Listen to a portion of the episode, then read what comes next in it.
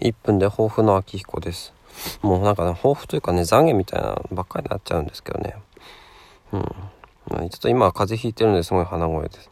で息子がね、まあ、その幼稚園預かりになってるんですけどもそのやっぱ1時で帰りたいって言ってるんですよね。